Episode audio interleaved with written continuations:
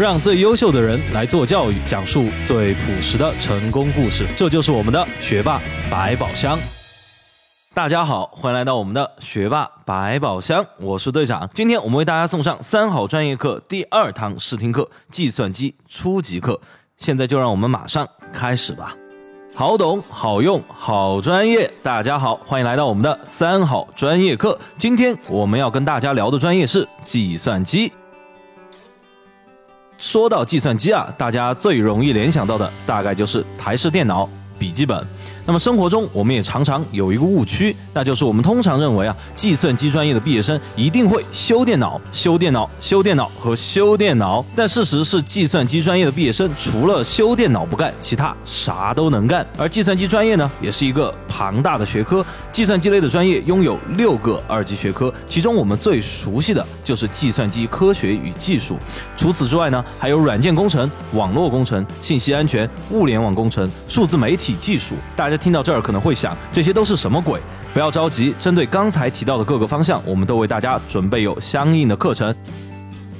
那么今天我们就先来说一说计算机科学与技术这个专业。计算机科学与技术在英文中叫 Computer Science，简称 CS。每当我问起计算机的毕业生，他们当初为什么选择这个专业时，他们的答案都惊人的一致，因为酷，很酷。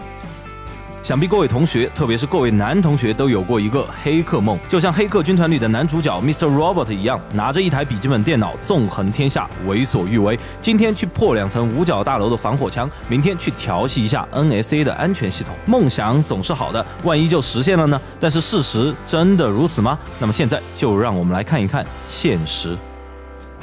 你到底适合学计算机吗？首先，就让我们来看一看计算机的课程开设。计算机最开始的课程都是很实在的干货，基础课重视数学基础的夯实，专业课侧重对计算机结构、计算机原理、计算机语言等能力的培养。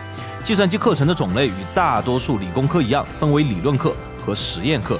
理论课评价机制一般是理论考试加编程项目，实验课则是每节课后的小编程项目加期末的大编程项目。从计算机的课程开设，大家可以看到，计算机对数学能力、逻辑能力、动手实操能力的要求还是非常的高的。因此，不喜欢数学、逻辑和动手能力弱的同学，不太适合报考计算机这个专业哟。另外，计算机是一个更新发展极快的专业，也是一个对专注力要求极高的专业。因此，自制力和自学能力较弱的同学，也不太适合报考计算机这个专业。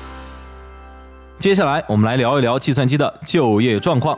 随着中国互联网和 BAT 三巨头的崛起，如果你想收听我们付费完整版的内容，请在微信搜索关注我们的微信公众号“三好专业课”。感谢大家的捧场，我们明天见。